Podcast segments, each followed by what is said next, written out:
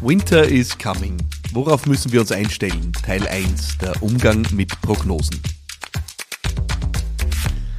Ja, liebe Freunde, Winter is coming. Und zwar nicht nur im Blick auf äh, die Jahreszeit, wo wir alle spüren, dass es schon äh, kälter wird äh, und ein bisschen frischer und ein bisschen vielleicht ungemütlicher. Genau das wird uns ja aktuell, egal wohin wir schauen, auch prophezeit fürs Unternehmertum, für die Selbstständigkeit, für die Entwicklung der Wirtschaft als solches. Egal was man liest, egal wo man reinschaut, äh, überall sind düstere Prognosen. Äh, Rezession, Inflation, äh, Arbeitskräftemangel, Lieferkettenprobleme, alles wird schwieriger, alles wird enger, alles wird härter, harte Zeiten stehen uns bevor. Und ich werde in den letzten Wochen und Monaten immer öfter gefragt, Philipp, wie schaust du auf diese ganzen Dinge drauf? vor allem hast du einen Rat, wie kann ich mich vorbereiten? Und ich finde ja vor allem die letzte Frage ist die eigentlich entscheidende, nämlich was können wir tun, äh, um einfach einer Zeit, die ja vielleicht bevorsteht, vielleicht auch nicht, ähm, gut zu begegnen und äh, so zu begegnen, dass wir trotzdem erfolgreich sind und trotzdem äh, für uns gut durch diese Zeit durchkommen. Und deswegen habe ich mich entschieden, eine mehrteilige Serie zu machen hier auf Business Gladiators Unplugged, die sich genau mit diesen Fragen beschäftigt.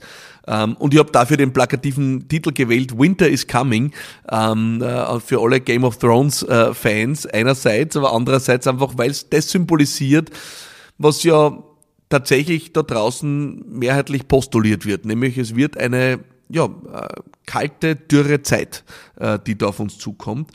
Und äh, deswegen möchte ich Ihnen ein paar Folgen, äh, die ich hier aneinandergereiht als Serie präsentieren möchte, darüber diskutieren, worauf müssen wir uns einstellen.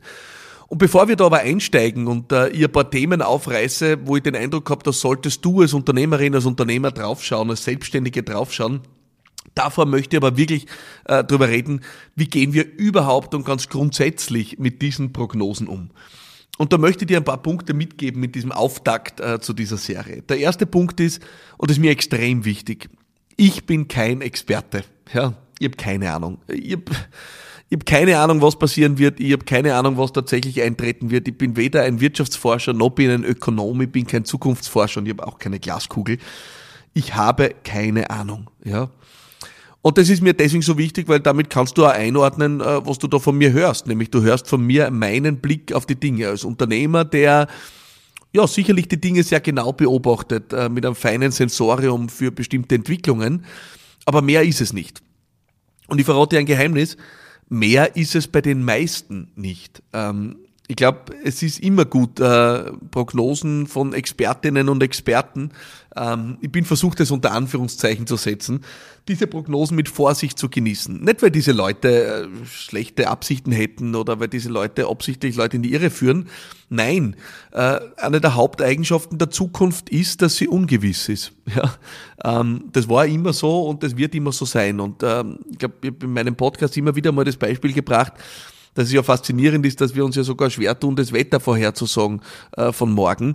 Äh, aber wir reden dann exakt darüber, was wird in äh, zwei Jahren, drei Jahren, fünf Jahren passieren. Ähm, das kann man tun, ja, äh, aber es ist auch mit Vorsicht zu genießen. Die weitaus meisten Prognosen da draußen sind Annahmen, die Menschen treffen auf Basis ihrer Beobachtungen und äh, die haben natürlich ihre Berechtigung. Aber am Ende da draußen weiß niemand, was tatsächlich konkret wann für wen passieren wird. Es gibt allgemeine Einschätzungen, so wie ja äh, viele oder einige äh, schon vor vielen Jahren gewarnt haben, irgendwann wird es einmal eine große Pandemie geben oder wie seit Jahren alle reden, äh, irgendwann wird es einmal ein großes Blackout geben oder irgendwann wird einmal die Finanzkrise oder die Finanzblase platzen.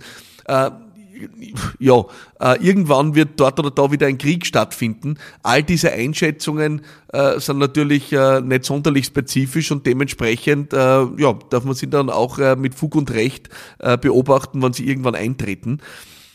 Mir ist der erste und wichtigste Punkt von dem ganzen Spektrum, das ich dir heute vermitteln möchte, liegt mir wirklich am Herzen, nämlich sei vorsichtig, was Prognosen anlangt.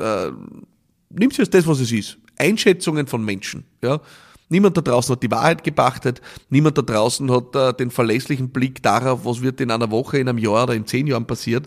Aber es gibt Einschätzungen und mit denen darf und soll man sich auch beschäftigen. Der zweite Punkt ist, die Zukunft ist, und davon bin ich felsenfest überzeugt, positiv gestaltbar. Was meine ich damit? jede Krise birgt auch eine Chance. Der, diese Aussage ist natürlich äh, viel zitiert, aber es ist natürlich was Wahres drinnen. Und sie birgt nicht nur eine Chance, weil sie einfach äh, nie alle Bereiche trifft. Siehe jetzt Corona-Pandemie, wo es für viele Bereiche, zum Beispiel den Gesundheitsbereich, medizinischen Bereich, Labors und so weiter, eine enorme Chance gegeben hat. Ähm, und da extreme Wachstumsraten und Umsätze erzielt wurden. Nein, sie birgt auch eine Chance, wenn du ich sage jetzt einmal, offen und wendig im Kopf bist äh, und nicht stur durch die Krise durchgehst. Und darauf beharrst, dass du Dinge tust, wie du sie immer getan hast oder dass du das weitermachst, was du immer gemacht hast. Und da gibt's ja wunderbare Beispiele in der Geschichte. Ähm, mir fällt als erstes immer Kodak ein, ja. Ähm, eines der wertvollsten Unternehmen damals in seiner Blütezeit und dann ja wirklich äh, ins Nichts fast versenkt worden, weil es einfach den Anschluss verpasst hat an die Digitalisierung und weil man sich dort gewehrt hat, den alten analogen Fotoapparat in der Priorität zurückzustufen und reinzugehen ins Digitale, weil man einfach das alte Geschäft so lange verteidigen wollte, wie es nur geht. Ja, und dann passiert natürlich irgendwann äh, das, was passieren muss, nämlich du wirst vom Markt gefegt. Und der Grund ist meistens der, dass jemand einfach stur auf dem beharrt, äh, das weiter zu tun, was er immer getan hat, es auf die Art und Weise weiter zu tun, wie er oder sie es immer getan hat. Und dann ist natürlich die Zukunftschance, die positive, positive Zukunftschance limitiert. Das heißt, ich bin davon überzeugt, dass egal über welche Prognosen wir auch in den nächsten Folgen diskutieren werden, dass immer eine Chance für diejenigen drinnen liegen wird, die bereit sind, was daraus zu machen, die bereit sind, sich anzupassen. Ähm, ich muss immer lachen, wir beschäftigen uns ja in einem meiner Unternehmen sehr viel mit dem Thema auch äh, Change und, und Veränderung und ich schmunzle mittlerweile immer, wenn mir jemand fragt, ah, ihr seid also im Bereich Change Management und ich finde den Begriff mittlerweile so abstrus, weil äh, Früher hat man gesagt, mein Unternehmen oder mein Business ist in Veränderung äh, und man, man macht Change Management. Heute muss man sagen, Veränderung ist unser Business. Veränderung ist kein Ausnahmezustand mehr. Du bist als Unternehmerin, als Unternehmer ständig gefordert, dich auf veränderte Rahmenbedingungen anzupassen. Das heißt, die Zukunft ist positiv gestaltbar. Das ist mir sehr wichtig und äh, es gibt Chancen, wenn du wendig und flexibel genug bist, für dich eine erfolgreiche Zukunft zu bauen, egal wie düster die Prognosen sind.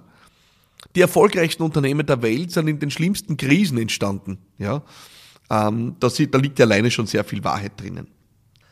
Der dritte Punkt, und äh, der ist mir auch sehr wichtig, ist, die Zukunft ist äh, einerseits ein extrem abstraktes Konstrukt. Auf der anderen Seite ist die Zukunft heute schon da, sie ist nur ungleich verteilt. Äh, der Spruch ist nicht von mir, ich kann leider keinen Namen dazu zitieren, aber ich liebe ihn. Die Zukunft ist heute schon da, sie ist nur ungleich verteilt. Was meine ich?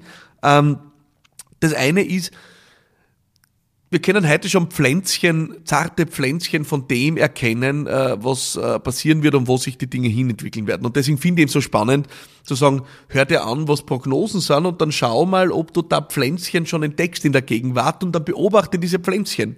Wachsen die weiter? Bleiben die stehen? Haben die, explodieren die förmlich? Und daraus kannst du dir dann einen Reim wie ist mit diesen Prognosen umzugehen. Und genau darüber werden wir in den nächsten Folgen auch sprechen. Der wichtige Punkt aber dazu ist, wenn wir sagen, die Zukunft ist eigentlich schon da, sie ist nur nicht, äh, sie ist nur ungleich verteilt ist. Jede dieser Zukunftsprognosen äh, hat eigentlich für mich als Grundlage, dass also keine Hysterie angebracht ist. Ja, äh, wenn wir jetzt drüber reden, was in den nächsten Jahren passieren wird, dann äh, gibt es überhaupt keinen Grund, jetzt hysterisch rumzulaufen und das Ruder um 180 Grad rumzureißen sondern es gilt eigentlich genau zu schauen, wo in meinem Business gibt's schon erste, erste Pflänzchen, erste Keime zu dieser Entwicklung und wie kann ich da vielleicht entweder gegensteuern, wie kann ich mich anpassen, wie kann ich äh, vielleicht äh, mir das sogar zunutze machen. Aber ich glaube, Zukunftsprognosen sind wirklich das Falsche, um hysterische äh, radikale Entscheidungen zu treffen. Ähm, das gilt im Übrigen auch, wenn es darum geht, die Zukunft als Chance zu nutzen. Ja? Ähm, man hat ja sehr wohl erkannt, dass äh, wenn man auf einen Zukunftstrend aufspringt, es manchmal auch zu früh sein kann. Ja?